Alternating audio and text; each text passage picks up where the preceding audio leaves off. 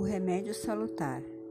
Confessai as vossas culpas uns aos outros e orai uns pelos outros para que sareis.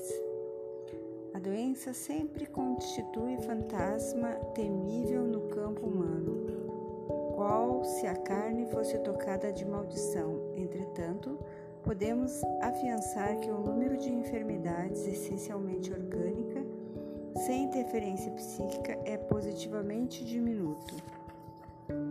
A cura jamais chegará sem o reajuste íntimo necessário, e quem deseja melhoras positivas na senda de elevação, aplique o conselho de Tiago. Nele possuímos remédio salutar para que saremos na qualidade de enfermos encarnados e desencarnados ofensor e revela as próprias culpas ante o ofendido, lança fora detritos psíquicos, aliviando o plano interno. Quando oramos uns pelos outros, nossas mentes se unem no círculo de intercessão espiritual, e embora não se verifique o registro imediato em nossas consciências comuns, há conversações silenciosas pelo sem fio do pensamento.